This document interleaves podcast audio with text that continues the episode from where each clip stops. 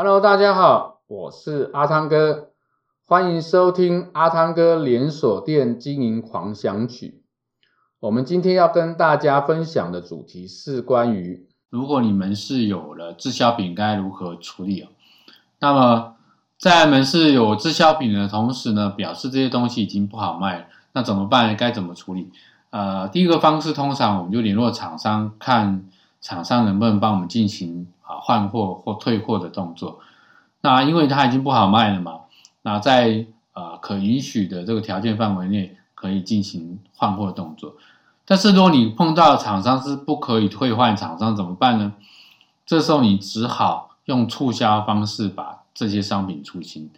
那促销方式通常有几种，第一种是你直接开放给员工来进行。购买，那第二种呢？你就是啊，用一定的折数来去啊卖给消费者。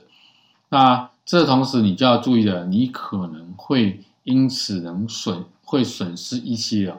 那有可能用啊低于成本部分把它出清。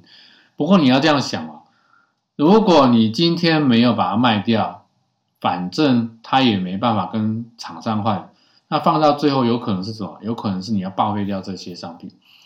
那在滞销品处理上面呢，你就要注意到一件事情，就是啊，反正呢少赔就是赚，所以不要去啊太在乎你因此而少赚多少，或者因此呢而损失多少。这是今天阿汤哥跟大家分享的主题，我们下一个主题见，拜拜。